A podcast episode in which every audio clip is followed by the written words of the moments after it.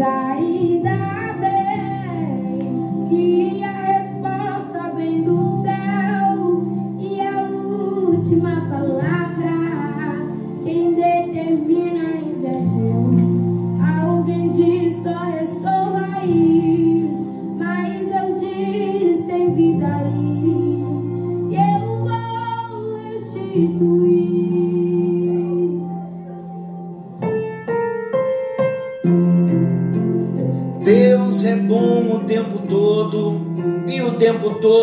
é bom.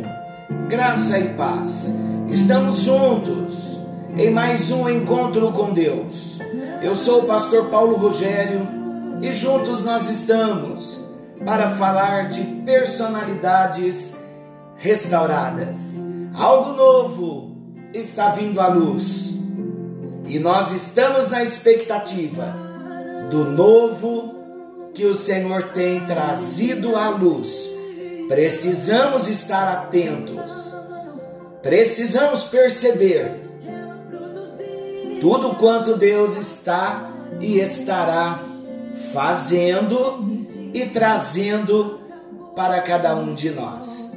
Vamos à palavra do nosso Deus. Nós temos falado em personalidades restauradas, nós chegamos na armadura de Deus já falamos de várias armaduras, nós falamos do cinto da verdade, nós falamos da couraça da justiça, falamos dos sapatos do evangelho da paz, falamos do escudo da fé. Hoje falaremos do capacete da salvação e a espada do espírito. Vamos começar com o capacete da salvação? Relembrando que falamos sobre princípios de conquista. O princípio é: o dar é de Deus, o tomar posse cabe a mim e cabe a você. Quando falamos de personalidades restauradas, nós falamos de sermos pessoas melhores, pessoas curadas, pessoas restauradas, pessoas verdadeiras, pessoas leais, pessoas tratadas no caráter Queridos, Cristo conquistou vitórias para nós. Agora imagina, todos nós nascemos com a semente do pecado, herdamos a semente do pecado. E esta semente de pecado faz com que nós pequemos contra Deus. O pecado que nós herdamos destruiu a nossa personalidade. Os inimigos entraram. As brechas que nós demos, as portas, legalidades que nós abrimos. Quando falamos de restauração da personalidade, exige muito trabalho. É uma faxina imensa. É uma faxina que deveremos ter a perseverança, porque é um trabalho de perseverança constante, persistente, porque a faxina começa no dia que recebemos a Jesus até o dia do arrebatamento ou até o dia da nossa morte. Por quê? Porque pelo pecado inimigos entraram, ganharam territórios na nossa alma. Por isso que quantas vezes a gente se programa para ser uma pessoa melhor numa determinada situação com alguém, quando nos damos conta, nós não conseguimos agir daquela forma, destruímos com a nossa boca o que construímos com as mãos. Porque tem inimigos que um dia se apropriaram da terra. Que terra? A terra do coração, a terra da alma, pensamento, vontade, emoção. Por isso eu sempre tenho dito: é uma batalha e nós precisamos abrir os nossos olhos para essa grande batalha. Estamos falando da armadura de Deus porque, para a restauração da nossa alma, da nossa personalidade, é uma luta e para nós sairmos vitoriosos, nós temos que usar a armadura de Deus.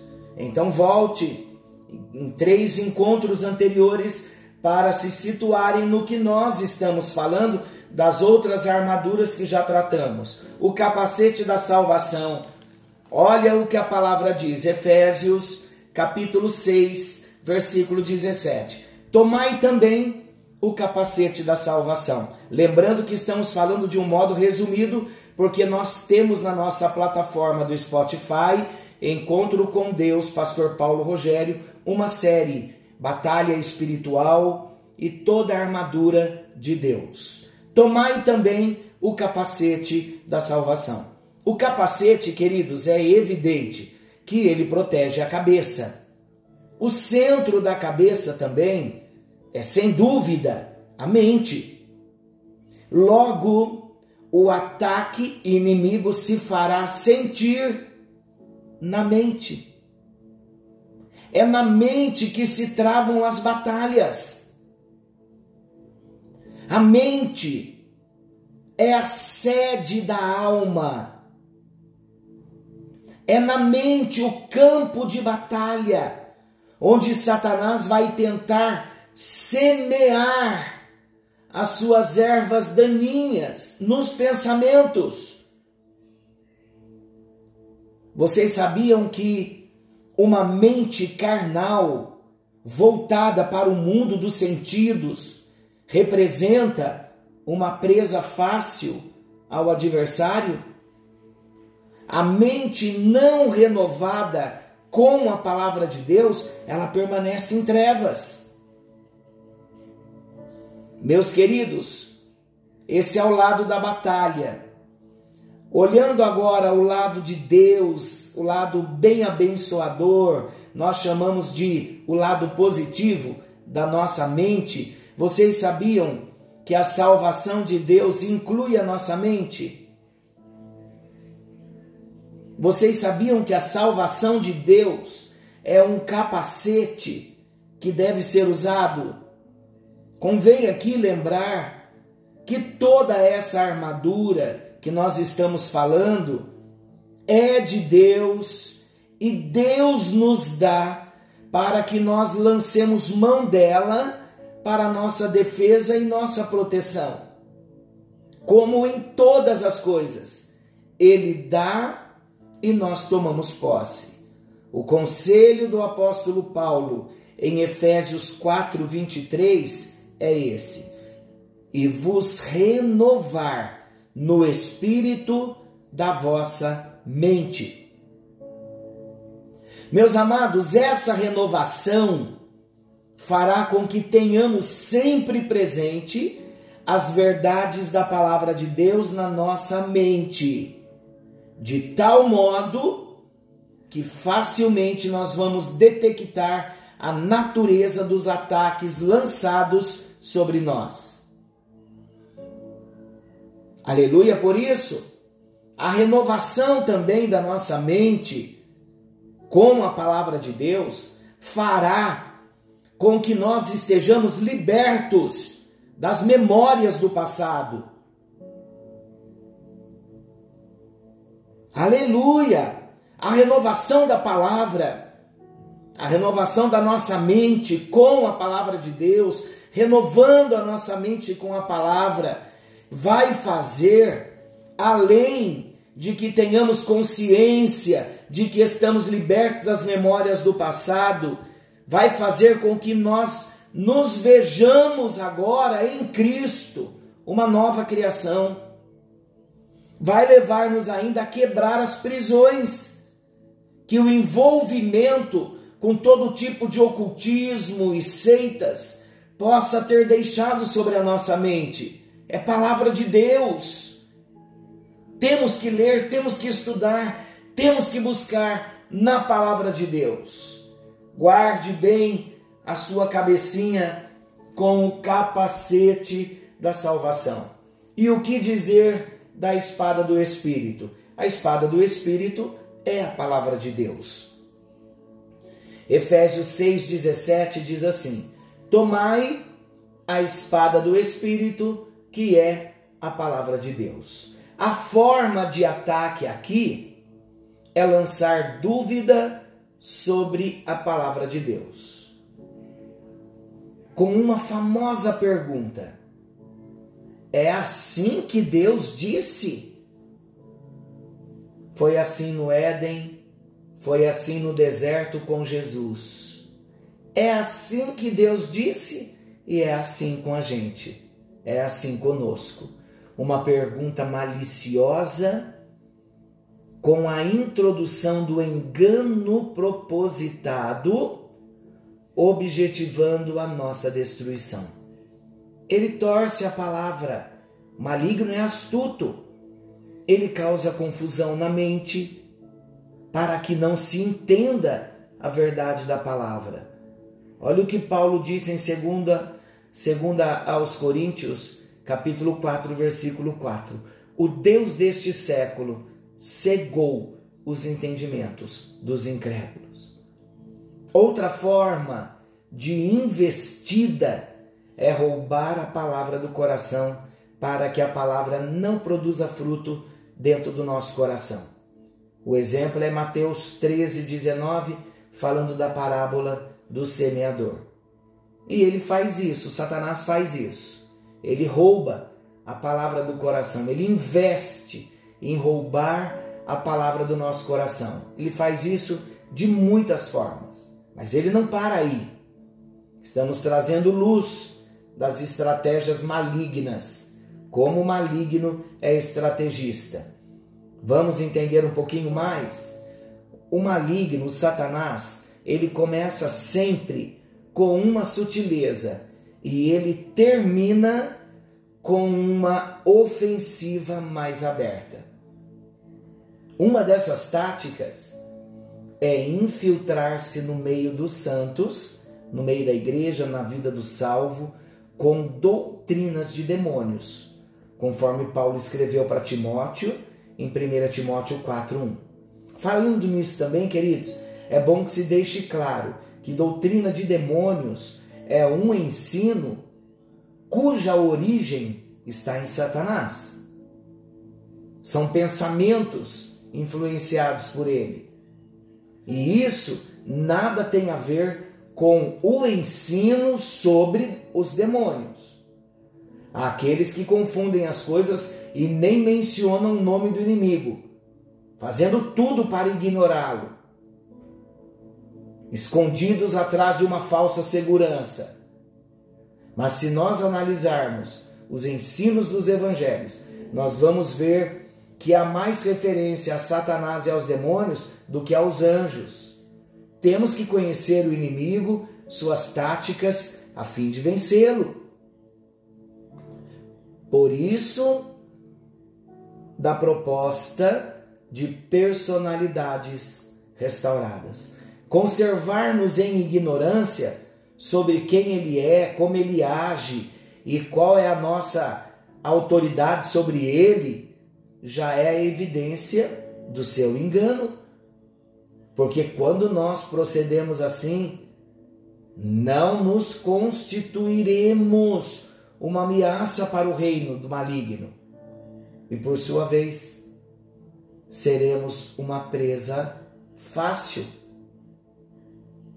Ele quer tirar-nos da ação como cristãos. Ele quer tirar-nos do campo da batalha e ele vai usar o engano.